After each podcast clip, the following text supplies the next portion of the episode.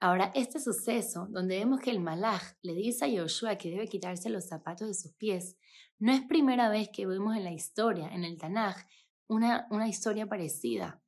Hemos visto esto en el encuentro de Hashem con Moshe en el arbusto ardiente. Cuando la zarza se estaba quemando, Hashem se le presentó a Moshe y le dijo, quítate los calzados de tus pies, porque el lugar donde tú estás es sagrado. Ahora, se lo dice en plural, quítate tus calzados. Y en Yoshua le dice, quítate tu calzado. ¿Cuál es la diferencia? En hebreo, la diferencia entre estas dos palabras, singular y plural, es una yud. Y esta yud representa en el suceso de Moshe que fue Hashem mismo quien se le presentó a Moshe. Otra de las diferencias que tenemos es que cuando termina de decir el malach la orden o Hashem la orden de quitarse los zapatos de, los pies, en el suceso de Yoshua dice y así lo hizo. En cambio con Moshe no lo dice, ya que fue Hashem mismo el que le dio la orden, entonces era obvio que Moshe iba a obedecer.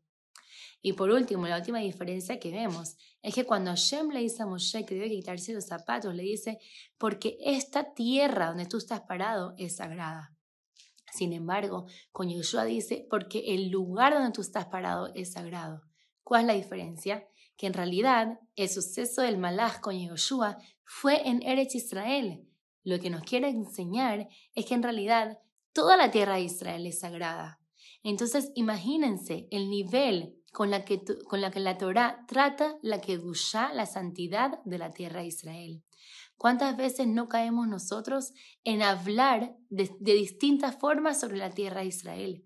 Justo hace poquito estudiamos la parashá de Shlach, donde los Meraglim hablan mal de la tierra de Israel.